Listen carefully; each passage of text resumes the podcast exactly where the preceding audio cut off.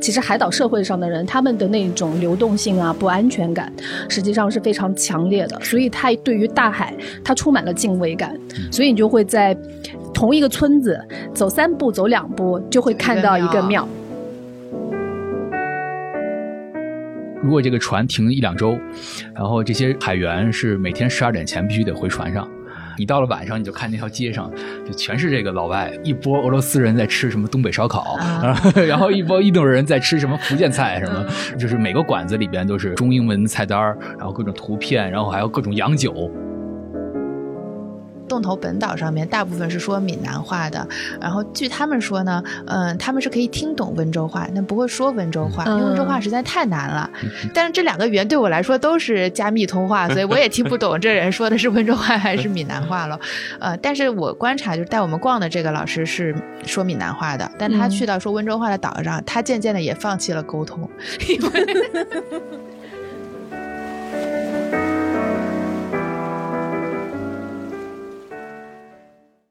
大家好，欢迎来到 Talk 三联，我是三联生活周刊记者张星云。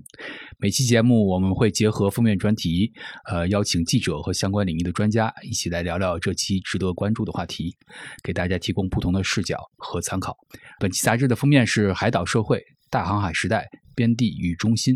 我们邀请到了参与撰写此次封面专题的两位记者卡生和肖楚洲，请两位和大家打个招呼吧。大家好，我是三联的记者卡生。大家好，我是楚洲。先说说这期封面专题的缘起吧，其实也是。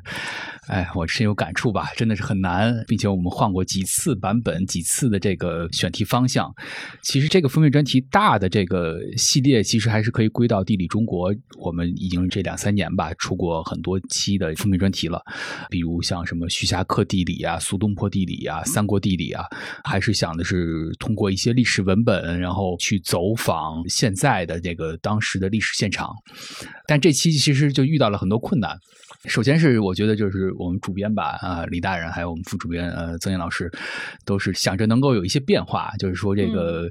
已经两三年的这个地理中国这个系列，然后如果我们想再创新，再想找一些新的角度，呃，新的选题的方向和这种写作的这种方式，应该怎么做？所以就是，哎，也我也被折腾的够呛，也是这个，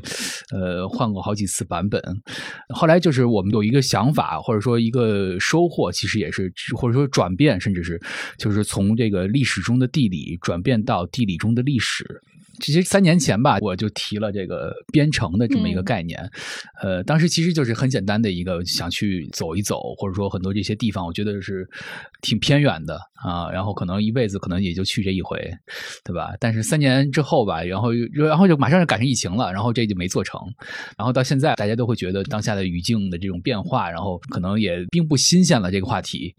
然后我们想怎么样更新鲜，或者说，然后或如果从地理地理中国的这个角度来，怎么去这个？我们当时也是想了很多。然后我想的一开始想的就是这种学者，这个呃呃葛兆光十年前提过这个从。周边看中国，就是说这种可能跟我们当时的那个那个编程的这个概念很契合。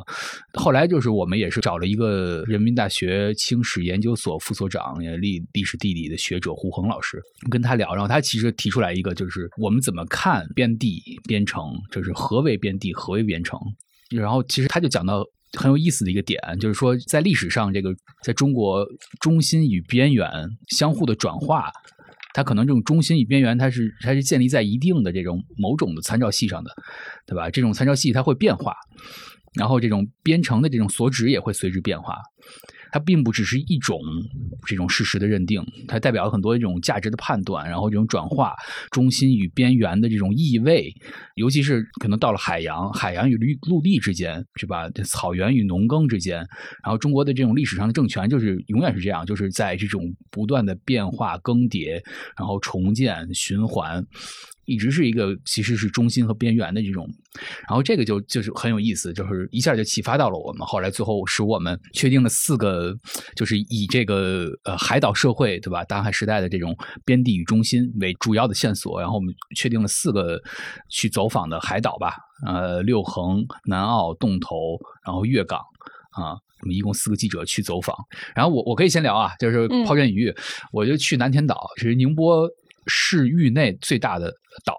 啊。然后呃，其实可能从宁波坐大巴得两个多小时，然后到码头坐轮渡，然后再到岛上。它是没有桥直接跟陆地连起来，所所以你进岛的方式还是比较传统。对，它其实也有桥，但是很绕，它可能再绕多绕一小时啊。然后，但是它轮渡可能就是很很快，可能十分钟、十五分钟就就能过去。所以它是挨着宁波的嘛，嗯，然后那个岛上一个民宿老板带着我们逛，其实你说他旅游，他也就是个沙滩啊，嗯嗯，有一处有沙滩，嗯，也其实也没有，但是呃，民宿啊，可能那个夏天的时候会很贵，因为无论是宁波的还是可能上海的，对吧？民宿老板就是抽都是软中华，嗯啊，后来聊啊，就说因为都禁渔嘛。对吧？就是有一段时间是渔禁，对吧？然后这些人每个人可能家里都有船。然后就是按那个，它是按排水量还是马达的那个发动的那个功率功率来算那个他们禁渔的那个补贴，嗯，一年都有一百多万，这么多，好好像是就是九十年代开始进的，就是九十年代一百多万啊，然后所以那些人都去做生意了。都很有钱，就我也发现找不着渔民。对，而且就是海岛社会，它如果不谈历史，而就是谈你我们观察到的现实的海岛社会，你就会发现，其实他们对于经商特别的在行。没错，我本来吧，我在那个岛上刚上去之后，我没有打算要买那些海货。嗯，但是因为那个老板太会做生意了，就是他说你来来来，你什么都不用做，我先给你来壶茶。嗯，然后坐着，他说你你先你先尝一下，你想吃什么，就一切。都是免费的，就是特别，我就发现他们对于经商这件事情，它是有传统的、有传承的，甚至它可以在现实的当中，它可以演化的很好。嗯，我觉得都不是传统，我觉得是他们基因里的一种 冲动。DNA 就有一个采访对象跟我说唠家常，说他那个他大概五十多岁的人吧，他说他八十年代去上海当了兵，嗯，然后过了两年，可能要升级了嘛，提干什么的，然后他就突然醒悟，他说我是一个。温州人，我来上海不是来当兵的，我是来做生意的。然后他就走了，他就退伍了，就好像这种冲动在他们基因里特别强烈。嗯，对，就是他们就会说，哎，内陆的对吧？没见过世面啊，对吧？就我们海边的才见过世面，对吧？我们见过很多东西，对吧？我还有一个感受是什么呢？就是他们现在的那个村庄村落，呃，你会看到很多的宗教，不同的宗教，有甚至于有西方来的有。天主教堂、基督教堂，还有他们的那个就是本地的妈祖庙啊什么的，就是对于海洋的这种崇拜，他们是也是一直在持续的。而且比较有意思的一件事情，就是那天我们在开会的时候聊聊起这个事儿，就是你会感觉说，闽南文化里面，闽南的海岛社会上面，只要是神，他们都是崇拜的。然后那天曾老师也说，就是说，其实海岛社会上的人，他们的那种流动性啊、不安全感，实际。上是非常强烈的，所以他对于大海，他充满了敬畏感。所以你就会在同一个村子走三步、走两步，就会看到一个庙。我不知道，应该差不多都一样。而且我那边是温州和闽南混合的文化嘛，所以庙就是各式各样的都有，不只有 妈祖那一派系的，还有温州人拜的呃叫杨府爷吧，呃，然后还有基督，有一个岛上几乎有百分之八十都是信基督教的，他们都觉得很自然，也没有说我觉得隔壁。村子信那个，我信这个有什么奇怪的啊？反正大家都是融合的寄托非常好，就完全没有冲突感。嗯嗯，好像什么事情在那儿发生都是对的一样。对对。然 后我说一下我去的那个南澳吧，因为南澳是在二零一五年通车的，就是你可以采用陆地的方式嗯开车。呃，大概有九点三公里，就它连接了汕头和南澳岛。嗯，然后在此之前的话，都是通过渡轮的方式，嗯，上去的，上岛的。我选择的方式，我是租了一辆车，从汕头开上了南澳。但摄影师呢，他想体验一下那种古老上岛的方式，他坐的是渡轮。然后渡轮的时间就每一天只有两班，就你错过这个时间，你就上不了岛了啊！而且他那个岛就是过去，他马上就会返返返回来。对，我的第一个感受就是。上岛之后，就发现说，现在的这种海岛社会，它包含着一种新旧在撕扯、在交替，然后在拉锯，也也有可以看到现在很多的商业。就是很发达。虽然我们可能已经挑选了几个不是那么像旅游胜地的这个海岛去看了，但是你你还是会发现，就是那种商业的发展和痕迹，就是四散在它这个岛的各处。嗯，然后我那边看到的一个让我，就是我们看到了很多的那个呃海边建起来的高楼，那种高楼就有点像汕头城市里边的大楼，有有有的，有那种十几层的那种，二十几层、20三十几层，嗯就是就好像它是在一个城市里边儿，嗯但是有一些地方的话呢，就是这个大楼马上旁边就会有烂尾楼。就是它还是会有，它这个经济发展不上去，然后其实支撑不了，支撑不了，嗯所以它就会很尴尬。嗯那么在海岛上，其实就是会看到很多嗯这样可能会有点尴尬的事情，然后包括这个南澳岛，因为之前是跟韩寒在那儿拍了电影《四海》，所以呢，它就会变成了就是年轻呃文艺青年去南澳岛上去寻找那个四海拍摄的一些场景，比如说云澳的那个海堤。然后还有一个特别大的四海的跟跟跟电影相关的东西，然后你也能看到就是现代的娱乐化对于这个岛的这种刺激，就会大家会很容易记住它是因为啊，就是因为四四海在这儿嗯拍的，然后包括还有那个灯塔，就纷纷都变成了一些打卡的地方。嗯然后给我的感受是什么呢？因为南澳比较特殊，它曾经一九一八年的时候有过一次七点二五级的地震。嗯嗯加海啸，所以基本上它的历史遗迹，就是尤其是明清时间的历史遗迹，在那一次地震当中几乎是被全盘摧毁了。所以在镇上呢，就是我和摄影师我们去寻找历史遗迹的时候，非常困难艰辛，就是最后就看到明代的长城在那个总兵府旁边就就有一段儿，嗯可能不到，就十米都不到。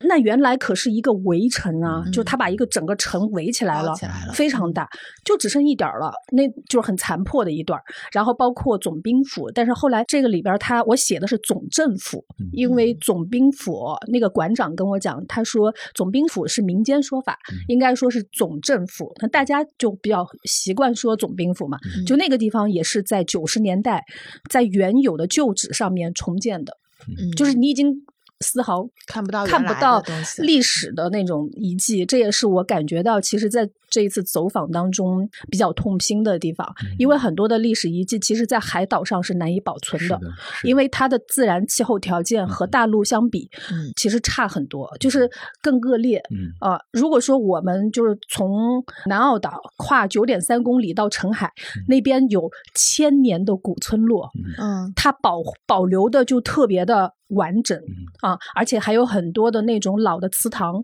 你有族谱，你有宗族，但是在海岛上面没有的。留不下来这些，留不下来，嗯所以我去到那个村子，不是传说有吴平寨吗？我当时在想说，这吴平寨是不是有吴平的后人，或者是说他这个村落有一个大的宗族的姓，嗯那你就可以查出来它的来源在哪儿，查不出来。后来那个馆长跟我说，说现在就岛上的所有的村落，它都是杂姓村，嗯因为为什么呢？就是因为它流动性太强了。就有的人走了，有的人来了，或者说遇到什么样的问题，或者家族家族迁迁移，就是这种历史带给他的东西是不稳定的。嗯嗯，这是我的感受。楚州可以聊聊你那边的情况。其实可能各个岛都有一些共性哈，一个就是。岛的这个地理特征，因为我也是一开始是开车坐车上上岛的嘛，然后洞头离温州还有点远，大概开车要五十多公里，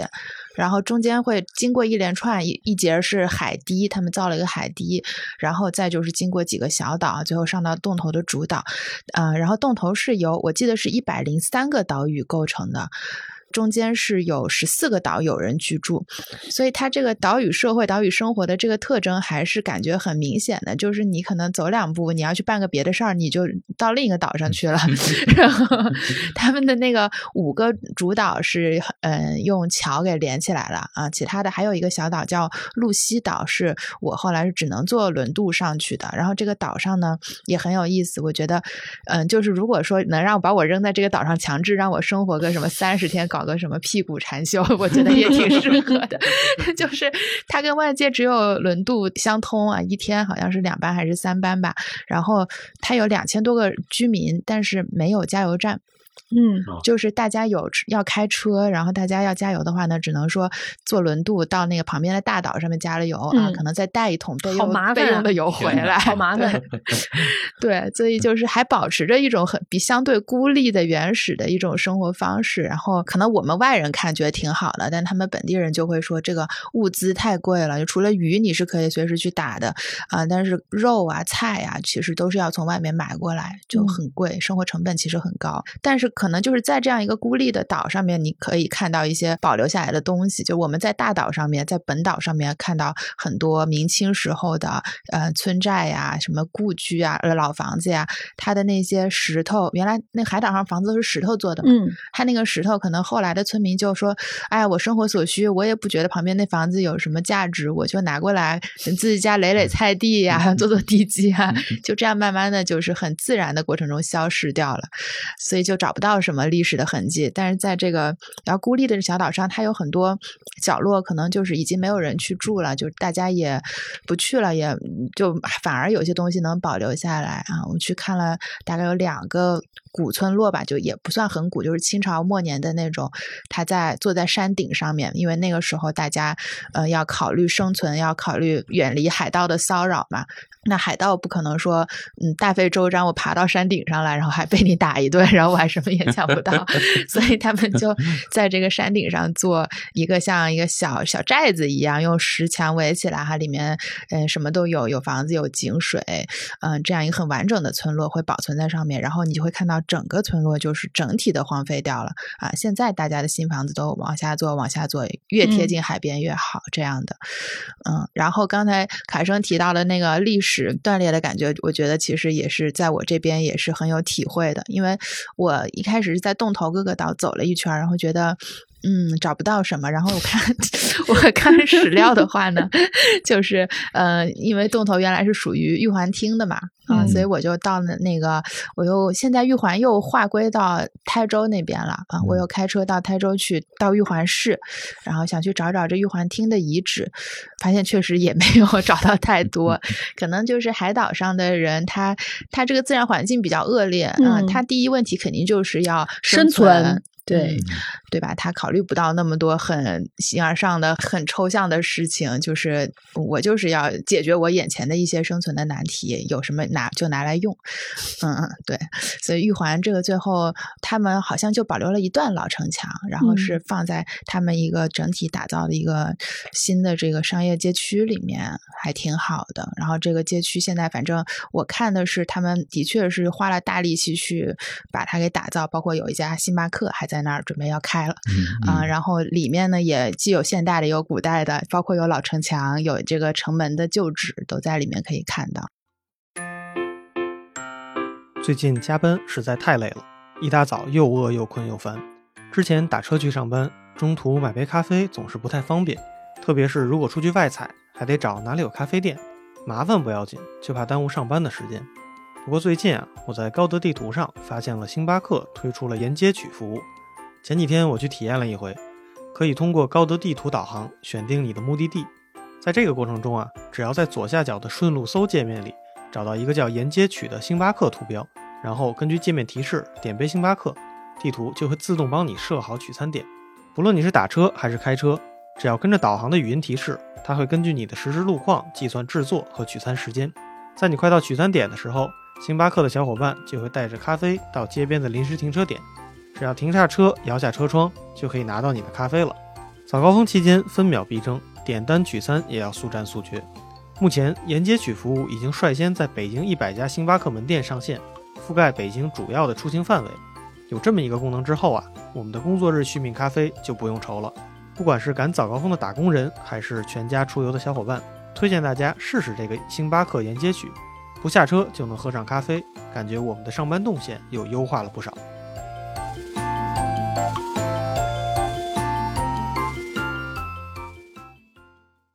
然后说到这个，刚才小宇宙卡生也说完，我的感受是一种开放性，嗯，海岛的，对吧？就是说，我就除了去南天岛，我还去了舟山的六横岛，嗯，是舟山群岛里的第三大岛，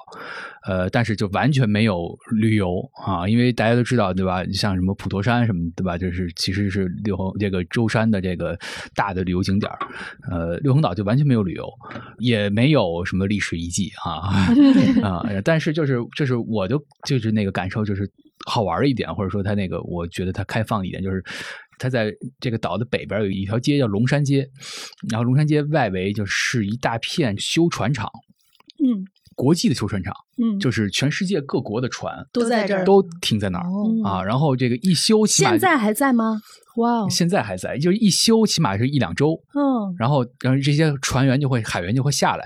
所以那那条街就全是招牌，全是英文的。哦，特别好玩，就是什么圣托里尼，什么什么什么，就是各种什么蒙古，什么有点像那个《加勒比海盗》里边对对对对。那你这个是就是现在能看到的，就是呃，跟我们完全不一样的。我只是在史书里边看到，就是南澳这边曾经因因为他齐冲写过那个《南澳志》，然后他就说当时的南澳就是你刚才描述的那番景象，我只能凭想象去想一下。他说南澳岛当时就是各国的商船以及海商的这些船只全部是在这边洗船、停泊、修船、停泊，因为它就有这个功能嘛，中转站嘛，我那边。所以你刚才这一说，我觉得一下我就兴奋起来。你还能看到，就是特别好玩，并且就是他们那可能如果这个船停一两周，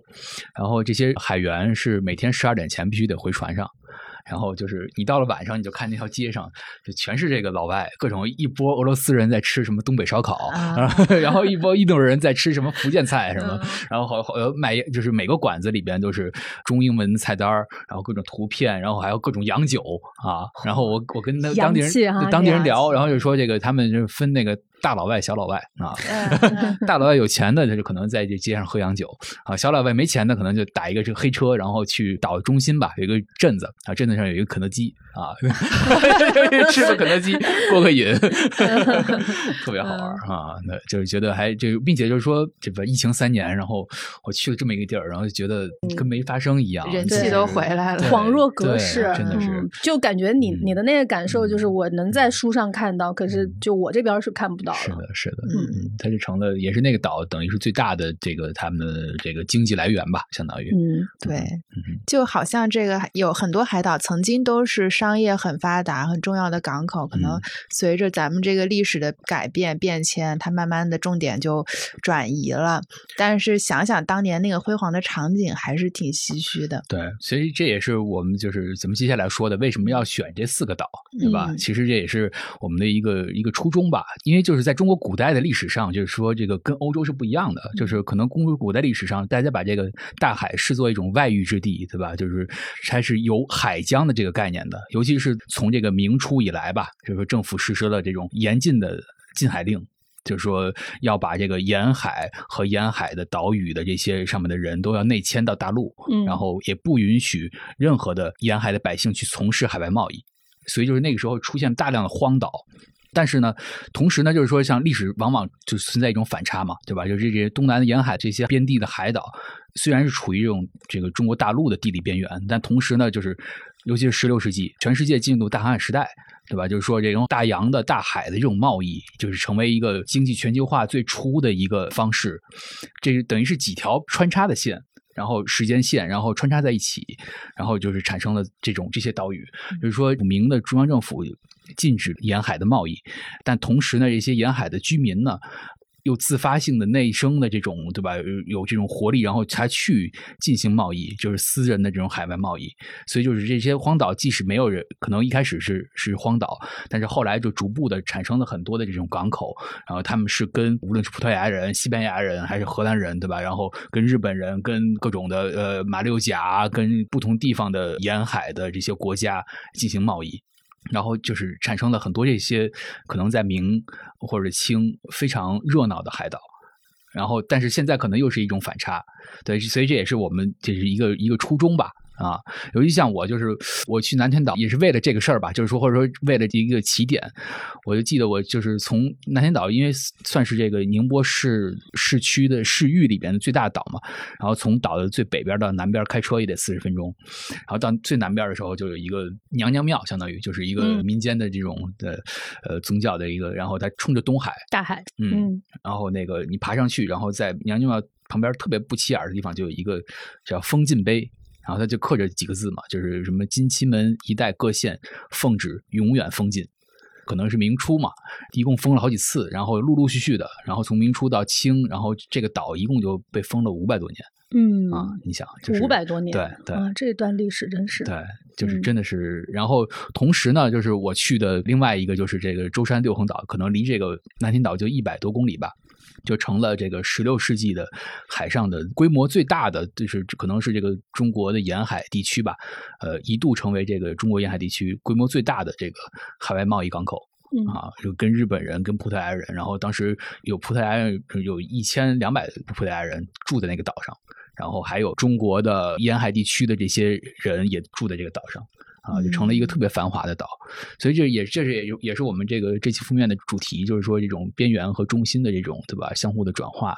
这种反差，这种，所以其实我我们选的这四个岛也是这种有时间的线索的这种相连吧。对，嗯，因为有一种说法嘛，就是说这个中国的近代化的这种开始是从一五一一年这葡萄牙占领了马六甲，就是当时的中国这个藩属国开始，然后可能这个中国和欧洲人开始。真正的直接的经济的文化的交流，葡萄牙人最早就是在屯门大澳嘛建立一个港口，然后这个被中国的这个明政府给给驱逐了，然后就屯门海战，然后驱逐之后，葡萄牙人就北上，就到了我去的这个地方，就是舟山六横岛建的双屿港，嗯，然后这个岛可能持续了可能二十年左右，然后这个港又被民政府给剿灭了，嗯，然后剿灭之后就去了卡城这边。对吧？呃，无论是这个当地的中国的这个这些海商，还是说葡萄牙的海商，然后他又南下到了卡城这边，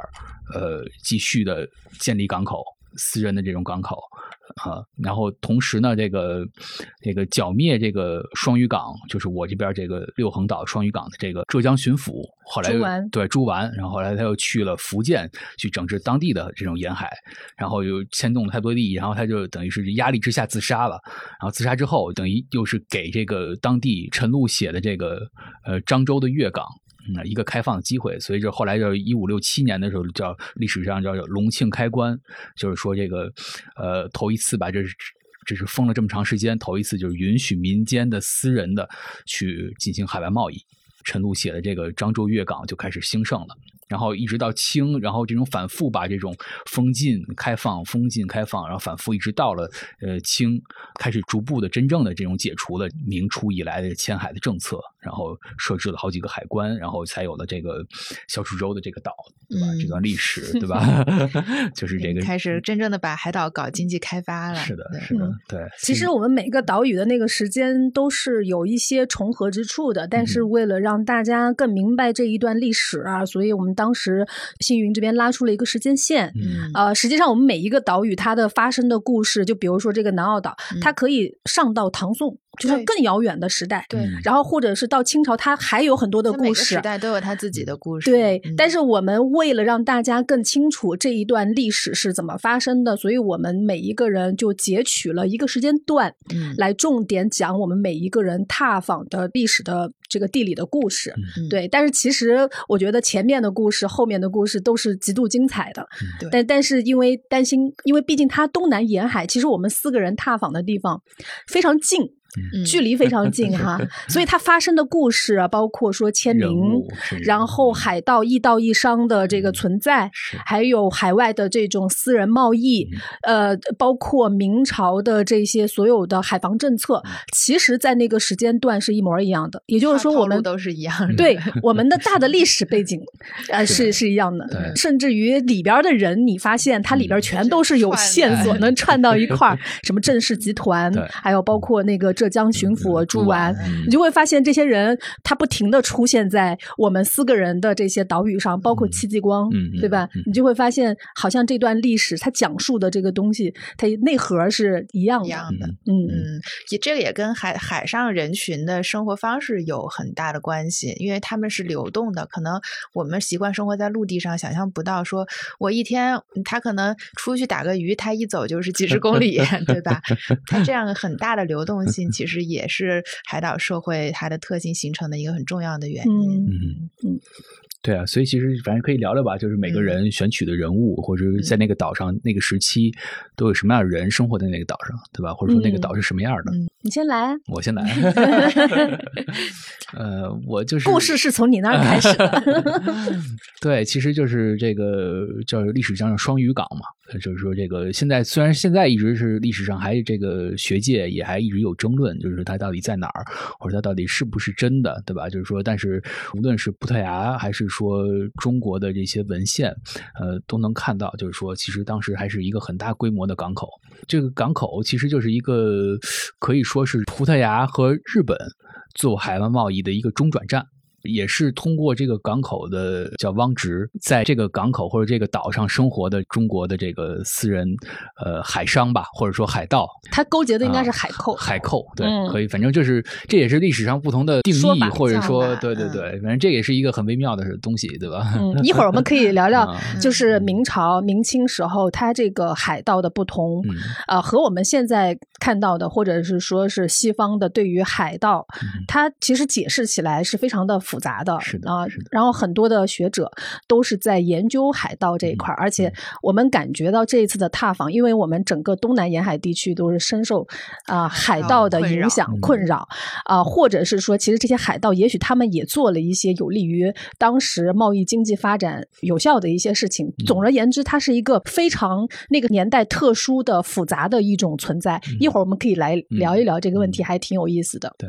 嗯。反正就是有意思的一点，就是我这边吧，这个这个人物或者汪直有意思一点，就是他就是他带着葡萄牙人从这马六甲想去双屿港，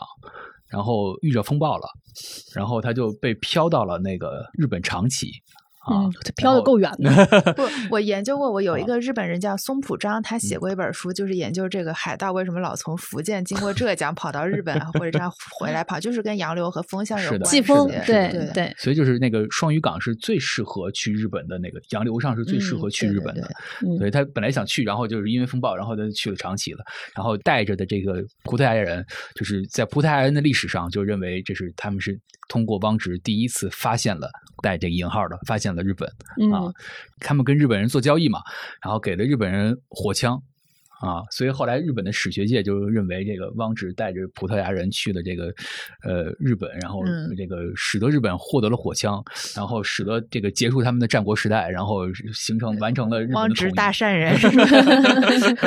所以后来现在在长崎都还有日汪直的像，然后纪念馆这些，嗯，然后等于也是这个，就是汪直带着葡萄牙人去了呃长崎，然后又回来，又回到双屿，然后这个双屿港就成了一个葡萄牙人跟日本人做贸易的一个中转站。嗯嗯，然后由此吧，就是富足起来，然后非常热闹。但它其实又是在，你想，就是它是在呃宁波嘛，对吧？它是其实是这个呃长江的这个出海口的这块儿，其实地理上也是很微妙的。这一啊说起来，你就会发现说，你的那个双屿港嗯和这个南澳嗯港的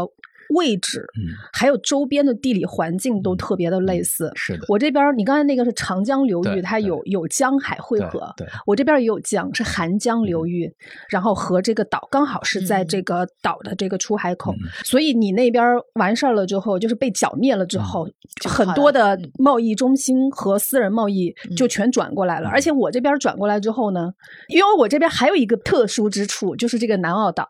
它是在一个交界地带。也就是闽粤嗯啊潮章的一个咽喉口，嗯。嗯。所以呢，它呃古书上的记载是这样的：为什么海盗特别喜欢来南澳？最重要的一个原因，这个地方是一个三不管地界，嗯。就是当时因为它是两个地方管南澳，嗯。大家呢那个时候其实明明中嘉靖年间的时候啊，已经非常腐败了，就是闽会说这是粤的事儿，我就不管；粤说这是闽的事儿，我就不管。嗯。所以当时在这个两不管的这个地界呢，就出现了一种情况，所有的海盗全跑来南澳。因为它可以躲避呀、就是如果你是从北到南，那这嗯块地就是你的最好的落脚点，嗯或者是从南到北也是最好的落脚点。嗯到了这个地方，它就安全，而且南澳岛它从来没有世博司管理过它的贸易，嗯就是它从来就不是一个规范的贸易的地方，嗯所以它的私人贸易是古已有之，就是都是在搞私人贸易的。所以天时地利还有它的地理环境，就决定了就是所有的海盗全看中这个地方，一不会被官府抓，嗯而且官府也抓不到，就这地方没人管。另外一个呢，就是它的私人贸易的传统呢非常的优良，有产业基础了。哎，有产业基础，就是一条龙服务 啊。然后呢，所以我看了一下，就是嘉靖年间所有的大海盗或者叫盗商吧，嗯，全部和南澳岛有关联，就大家都踏访过这儿啊。都得来来 全部来过，而且但是他有区别，有的呢它是占了一个地，开始发展自己、壮大自己；还有的呢，它只是在这边做一个中转。嗯所以你就会发现，南澳岛的历史其实就是一个海盗的历史。嗯所以这个地方它的特殊之处是这个原因。嗯所以为什么从星云那边跑到了我们家这边来？就连起来了。对对我后来就是我那边就是就是太壮大了，然后就是这个中央就就不干了嘛，后来就就是派了这个朱完作为这个浙江的巡抚，然后去剿灭啊，然后剿灭完了之后，汪直又逃到日本去了，逃到长崎去了，然后在那个时候就成了呃等于是这个郑芝龙之前的啊中国的最大的海盗。啊嗯，他就控制了很大一片，嗯，但是其实他就是，就是他的这个个人命运，其实又是跟这个封禁这个明朝的这个海禁政策，嗯他就一直他他就是他死前他就在说，我不是海盗，我只是想这个嗯去做贸易啊，嗯然后他当时在长崎就是成了这个整个的这个东亚海域最大的海盗之后，他也还上书给朝廷，就说嗯。这个希望能开棺，嗯。啊，然后后来就是诛完之后的他的继任者吧，就是这个呃胡宗宪，另外一呃他的继任的这个巡抚，然后后来就跟这个呃汪直这个做谈判，就是说要招安他啊，并且答应他这种开市，然后他就回来了，然后就被抓了啊。嗯然后就就死了，然后就被斩了，然后可能关了一两年，就是也是一直在犹豫，或者说这种他有这个对吧？这个朝廷内部也有他这个争论，就斩了，斩了之后，中国沿海的海盗就是更猖獗对，更更猖獗了，更猖獗了，而且它头儿没了。大大海盗、小海海盗在嗯嘉靖年间，他有一个，我是看过有一个人写过的论文，嗯它里边写到，就是嘉靖的时候，应该是整个海盗发展的最巅峰的时候，对，就特别的多。黄金时代，黄金时代，中国海盗的黄金时代，对对对，他们的黄金时代。但但是他的这个海盗的背后，其实他有有一些无奈之处啊，就是因为海岛社会，他们是天生是要物物交换、要去经商的嗯，它和农耕文明不太一样没。错，对，所以他们有那种对外扩张和对外交流的这种需求，嗯。所以就导致说，如果明朝的海禁之后，这个呃商业被阻断了，那然后但是他们的生活无以持续，那么可能一些大一点的，他就纠结了这个村子里边的人，开始自己来当海盗。嗯。所以这个海盗，其实我觉得你禁不掉的，在明朝那会儿你是禁不掉的，因为对它的整个政策和当时的整个经济发展是矛盾的。没错，你只要人还在海岛上生活，你就不可能说禁止他做这些事情。嗯，所以后来清朝不就整个不让人住海岛上了吗？给你迁界都迁回来。可是签嗯名这件事情啊，在嗯南澳岛上是有过两次的，嗯就是在明初的时候有过两次。嗯这两次迁岛，我后来不是采访了中山大学的呃陈春生教授，嗯。他对这两次签名，他说，他说其实他对照古籍来看，这两次签名对于明政府来说，它有一些特殊的含义在里面。嗯。他说，第一次签名呢，他实际上是为了解决他们叫叫什么叫这个海民啊，叫顽梗，嗯。顽皮的顽顽梗，嗯。说他们就是一些。没有办法教化的这些 这些人，所以其实他第一次签名，他的意图是这个。嗯他第二次签名的原因呢，就是对照古籍来讲的话呢，就有一点像什么呢？就是有点像需要去充军，就是需要去招抚一些，比如说那个呃海上有一些人，如果你不招抚他，他很快他就跟着海盗走了。嗯所以你你你要把这些人你招过来，你要签名。所以他对照了两次明朝初期到中期的这个签名来讲的话，它有不同的政治意味。他把签名也作为了是海防政策的其中的一项策略。嗯，但是他提到说，他说签名这件事情的话呢，对于明朝的政府整个海防的格局产生了非常重大的影响。他算是一个比较大的失误，因为他一旦签名之后，他这个岛就变成了一个荒岛。然后控制它地理位置又那么好，所以那海盗来一看说：“天哪，这没人呢，那咱们就占了吧。”所以呢，才出现了南澳岛。后来就是被吴平和许朝光两大盗贼就直接各占了一半啊。他们那个那个还呈现了一个犄角关系，你知道吗？特别有意思。岛的一半儿后来被吴平占了，有一半呢是被许朝光占了。他们还挺讲君子的哈，一人一很讲究。然后他们占完了之后，还有一个很有意思的事情。他们在这个岛上在干嘛？嗯，他们在这个岛上最早的时候，就是在星云刚刚说，就是他那个呃私人贸易还在你们那个港口活跃的时候，呃，南澳的这个时间段是在干嘛呢？南澳这边也在做私人贸易，但是我们比较简陋。它有多简陋呢？古书记载上面就是说，拿一块板子，把你要交换的东西都放在这个板子上，而且每一年只开市一个月，四月份到五月份，这一个月完了之后呢就没了。完了，那个朱丸在那边把那个私人港口双屿剿灭了之后，南澳岛的私人贸易就开始红火起来了，就变成什么呢？一个是吴平、许朝光这样子的盗贼建寨，而且呢还开了很多的商店，啊，而且他们的那个市集的规模就变大。大了，变成根据季风来讲啊，就是东南风和西北风，就变成了一个非常重要的一个中转站。然后南澳岛的历史呢，它还有两件事情佐证了它在海上丝绸之路的重要性，就是这个是考古发掘啊，一个是零七年的南澳一号，一个是二零一五年的南澳二号，两次呢就从那个离南澳岛只有四公里的地方就。找到了那个宋朝的这些沉船的遗址，嗯，那基本上那个航道就是那就确认了，这个航道就是在在在这儿。经过这儿的，嗯，对，嗯，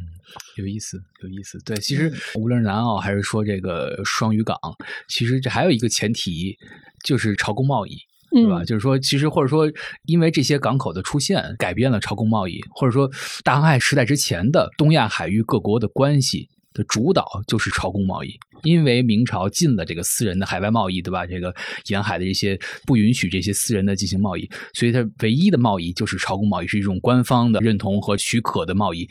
呃，就是朝贡国带着自己的商船、贡船，然后到这几个港口，宁波呀、广东也有，对吧？然后福建也有，呃，有几个地方来接收。朝贡国把自己的贡品。给到民政府，然后民政府回礼的方式，把他们这个这些朝贡国需要的这些商品返给他们，这是一个最基础的。但是因为有了这个大航海时代，葡萄牙人进入到了东南亚海域，呃，印度，然后马六甲，然后再往北，对吧？到一开始到屯门，然后然后到双屿港，葡萄牙人、西班牙人，他不是朝贡国，他不归这个。不在这个体系里，嗯，他曾经就是在那个屯门的时候，葡萄牙国王还写信，然后让使者去，想去京城去跟这个明朝的皇帝去建立这种海外贸易，也没允许啊。所以就是它是一种外部的一个影响，然后使得这个无论双屿港还是说南澳岛，对吧？就是出现了很多的可以去跟外部进行海外贸易的地点，然后这些地点其实也会相，就是使得呃朝贡贸易。进一步的解体，嗯嗯，对，嗯。对，就是里边充满矛盾嘛。嗯，你一个是它的供需平衡，其实已经完全被打破了，就是大家要去做买卖、做交易。我们大航海时代已经决定了贸易，已经这个贸易圈已经形成了。无论你政府同不同意、答不答应，我。东西是一定要在这个地方卖，以及要买一些东西回去的。那他又不被允许这样做的话，他两个中间产生的这种巨大的这种矛盾，肯定就会滋生后来一切的事情发生。是的，是的，就是我记得特清楚，就是因为我正好捋这个时间线嘛。就双屿港可能现在史学界认为是一五二四年形成的，呃，一五二八年被剿灭。然后就是在它形成的一年两年往前倒倒推的话。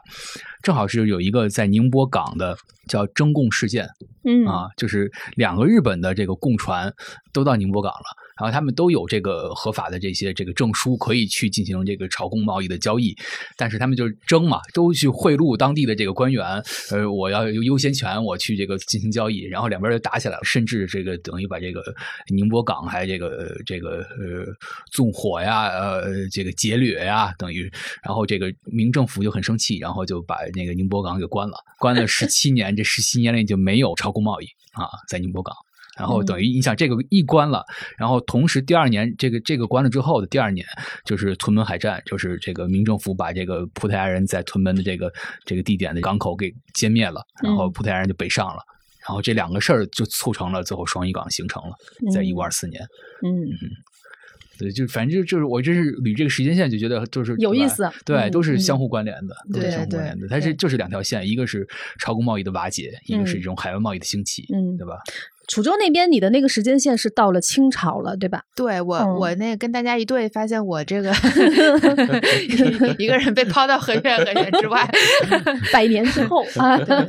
但是我觉得我这个选择也是比较明智的哈，因为听你们说了这么多，的确，呃，洞头这一片当时是属于玉环厅，或者在更早之前，明朝也有在玉环设过行政机构，但是它的历史的地位和作用不如另外的几个岛那么突出，嗯。我觉得这也跟它的地理环境有关系，因为，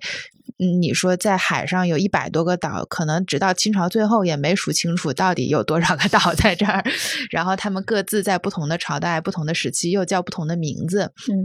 嗯，所以就是你很难从历史上梳理出一个很清楚的脉络，说。哪一年谁到了这儿干了什么事情？不知道。嗯，就是这个当地的，包括是修宪制的也好，当地的文物工作者也好，也对这个问题感到很困扰，一直在去努力搞清楚。所以在很短的时间内呢，我觉得，嗯，洞头这个地方，我能我们能抓住的一个比较近的、比较清晰的线索，就是玉环厅的设立。这个就像张馨予刚才提到的，就是在明清几度的这个呃迁界又恢复又。这个往返反复的过程之后，基本上清朝它平定了很大规模的这个海外的威胁以后，它就开始恢复海边海岛的一些经济生活、一些开发。清朝有六个海岛厅，啊，玉环厅在里面呢。从时间上来看，是应该是第二个设立的。嗯，那么。就是他在这些厅里面有什么特别之处呢？呃，我也是采采访了一个研究海岛厅的学者，然后他就说，嗯，可能别的厅，比方说澎湖厅啊，它比玉环厅早一年，更侧重于是因为它的军事地位、它的交通地位，然后给他那设了一个行政区好管理。呃，然后像宁波，嗯，也是更早，比玉环厅更早设了一个县。嗯，那设县的话呢，县是一个，我们知道是县令是七品。七品县令，那管理厅的呢是同知，同知是五品的。那直观上来看呢，就是说厅的这个行政长官，他直接对更高的级别，比方说对巡抚负责，呃，那么他管理起来就更方便。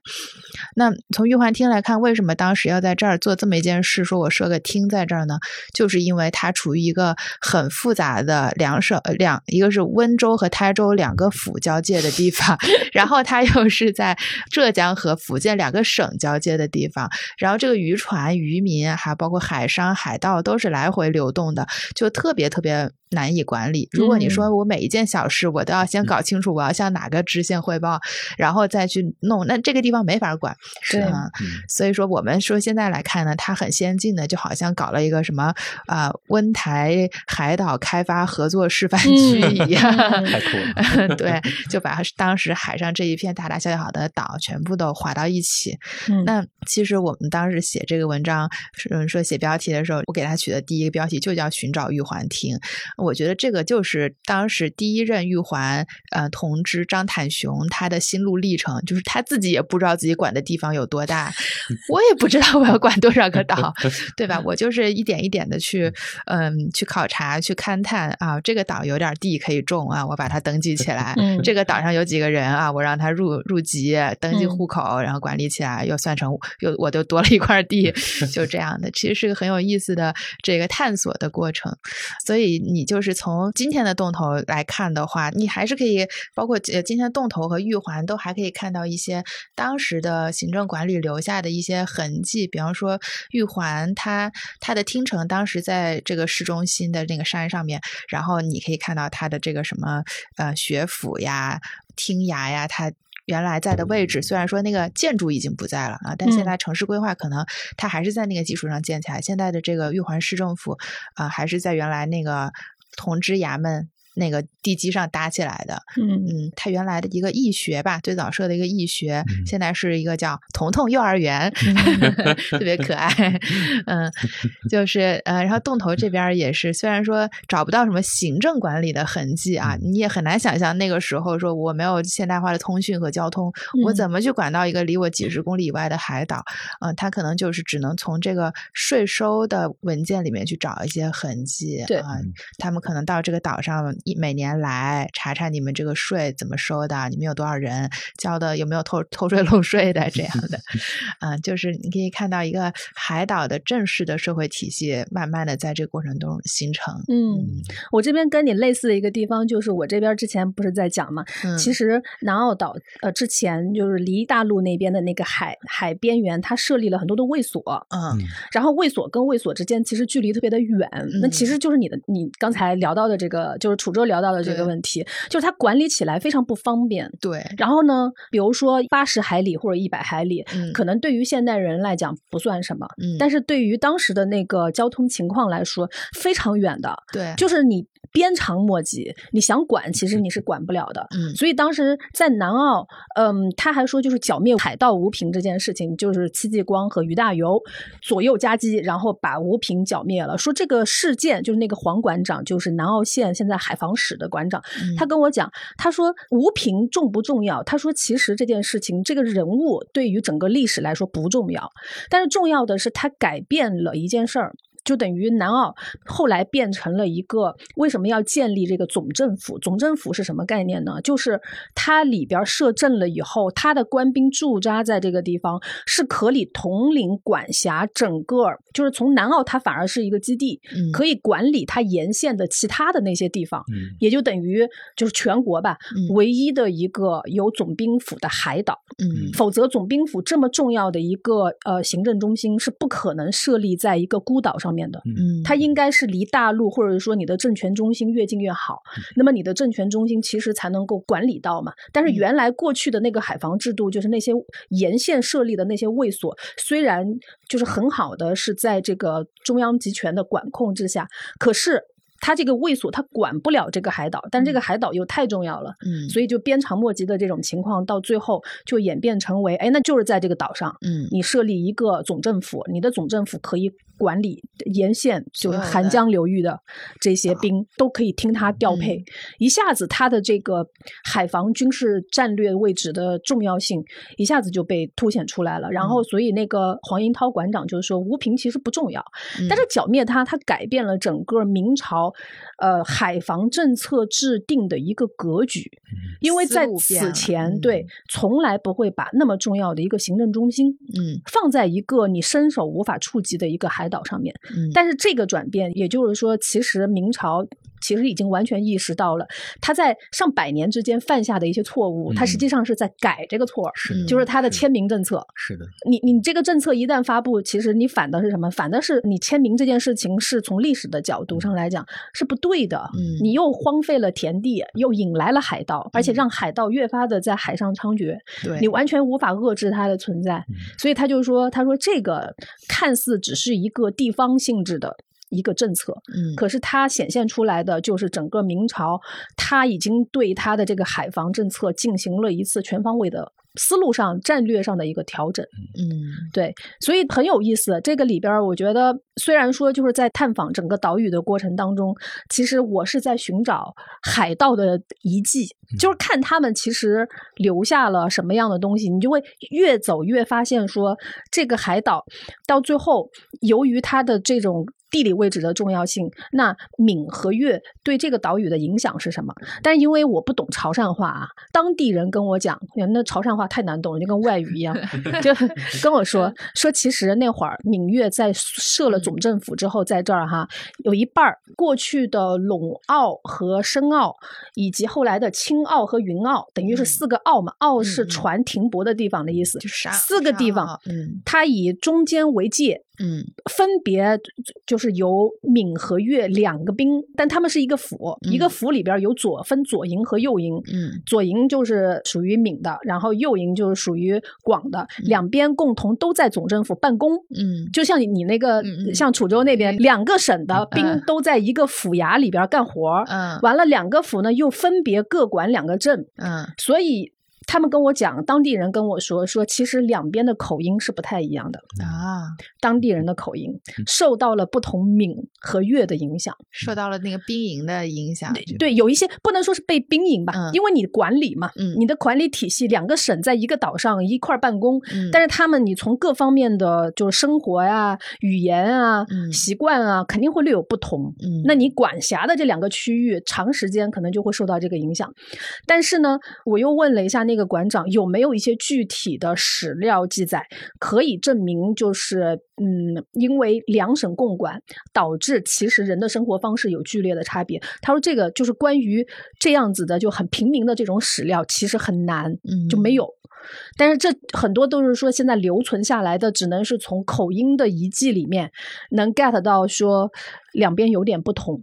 对，那那我还算幸运的，因为我那是 闽和那个浙，呃，就是闽和欧了，就是呃温温州和福建那两个口音就是完全。不相干，就是他们互相都听不懂，所以就很明显。那他们是怎么交流的？朋友在那个时候，据说就是据呃这个本岛上面，洞头本岛上面大部分是说闽南话的。然后据他们说呢，嗯，他们是可以听懂温州话，但不会说温州话，因为温州话实在太难了。然后呢，但是这两个语言对我来说都是加密通话，所以我也听不懂这人说的是温州话还是闽南话了。呃，但是我观察就是带我们逛的这个老师是说闽南话的。但他去到说温州话的岛上，他渐渐的也放弃了沟通，因为有 可能就是只要一个岛上的方言是统一的，其实就不太有关系，他们也不太关心对面岛上在干什么。对，其实这次这个操作、采访，对吧？走访的这种过程，我觉得跟就是跟以前的我们写这个地理中国的是还是很不一样的，对吧？尤其是当你没有那么多遗迹可以那个，对，对。它流动性太强了，这个海岛太太强了，和我们曾经就是原来我记得。啊，我上一次我记得做方言的那期，我也是客家话，客家话我也一个字听不懂，但是它有它，你到了本地之后，它会留下宗族的建筑、祠堂，嗯，甚至于对联儿，嗯，或者说史书的那种记载，非常的详实，关于这个家族。但是你到了一个海岛社会，就是它跟那种农耕文明完全截然相反，是的，它是零碎的、零散的、流动的、不稳定的那种状态，一下就浮现出来。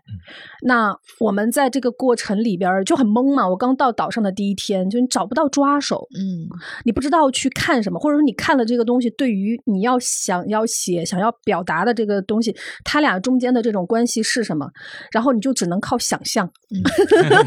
然后我就记得里边我写到了关于一个想象是什么，就是当时那吴平寨。吴平寨很有意思啊，就是大家都知道它是海盗吴平。这个寨子的名字呢，它是全中国唯一一个以海盗为命名的。村子，所以我就在这个岛上，其实只能看他的选址思路，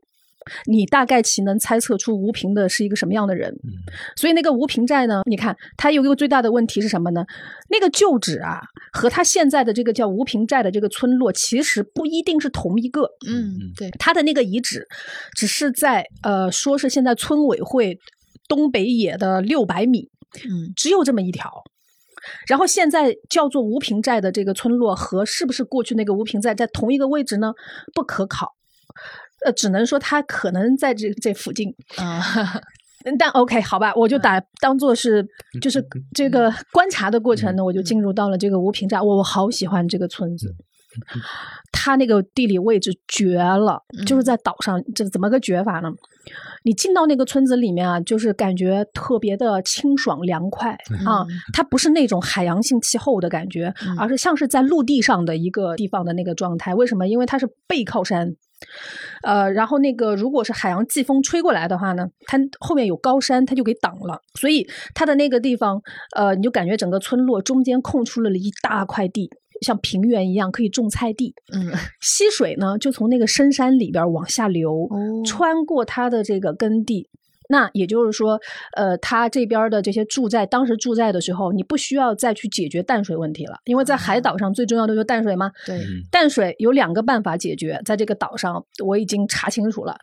第一个，他们的传统是什么呢？挖井。嗯挖井这个东西是从什么年代开始呢？在唐宋就已经有。他们现在有一个叫什么太子楼的国字井，是宋朝的时候挖的。嗯而且这边的这个井水呢，就是反正有很多传说啊，就特别的有意思。就是说，它即使离沙滩、海滩很近，然后被海水淹没了之后，然后等到退潮之后，这个井水不会变咸。它里边是有科学家勘探过的一个地理，就是有优势嘛。所以一个是挖井，另外一个呢就是在村寨里边修修建它的水利工程。这样子的话，它才能有大量的这个淡水提供给来往的船只。嗯这这个也是有遗址的，当时是在许公，就是许朝光的那个寨子里边，他专门搞了一个非常巨大的水利工程，叫上上水关和下水关，这是这是这是盗贼在岛上开的一个水利工程。嗯所以你就会发现吴平寨嗯它的那个选址风景优美，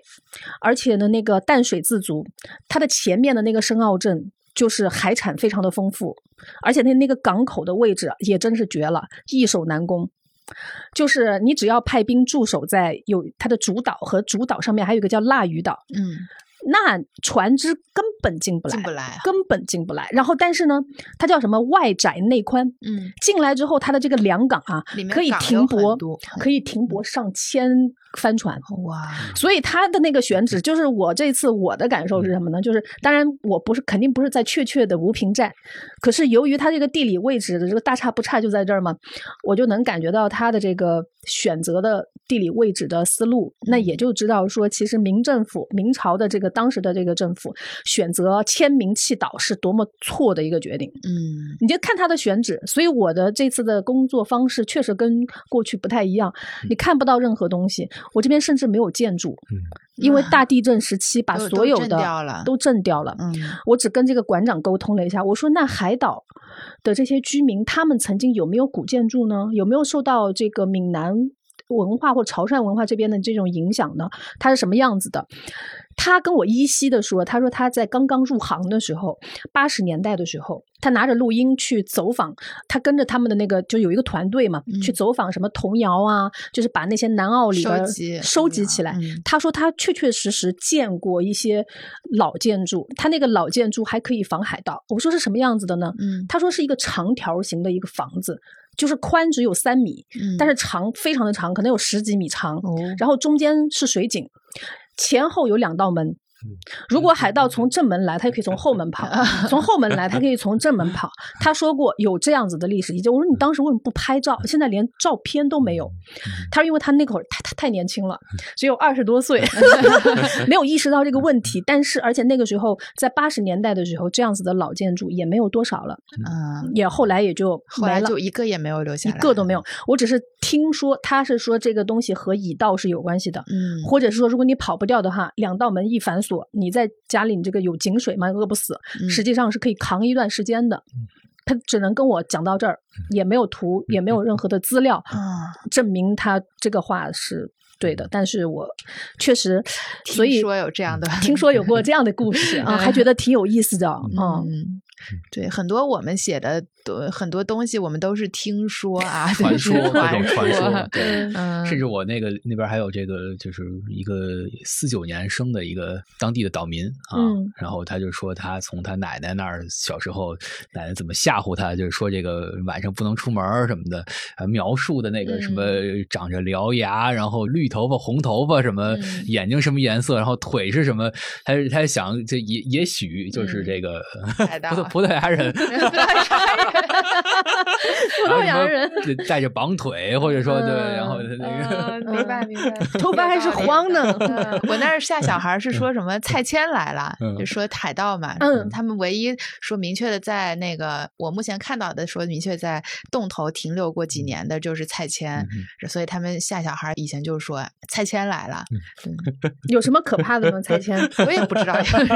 可能就是呃海盗，然后海盗里面挑一个代表叫蔡牵。对，但是我会发现说，其实嗯，海岛社会里的人，嗯，他对海盗的认识，他是关系是比较暧昧的。嗯，他们当然不愿意承认他们认可或者说跟海盗有关系，但是在他们的古籍里边的记载里面，你能隐约的感受到。这种复杂暧昧的情绪，就比如说《南澳志》里边有一段写吴平和许朝光的，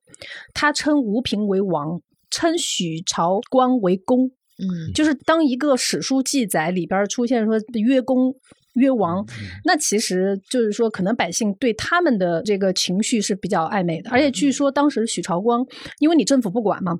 你你是需要有一些呃维护秩序的人。嗯。当然，他也收钱，那个叫买水，就类似于这些钱不是给国家缴了，嗯，你实际上是给当地的一个盗贼，就是一个海盗去缴缴费用。但是缴完了这个费用之后，他其实是管你的，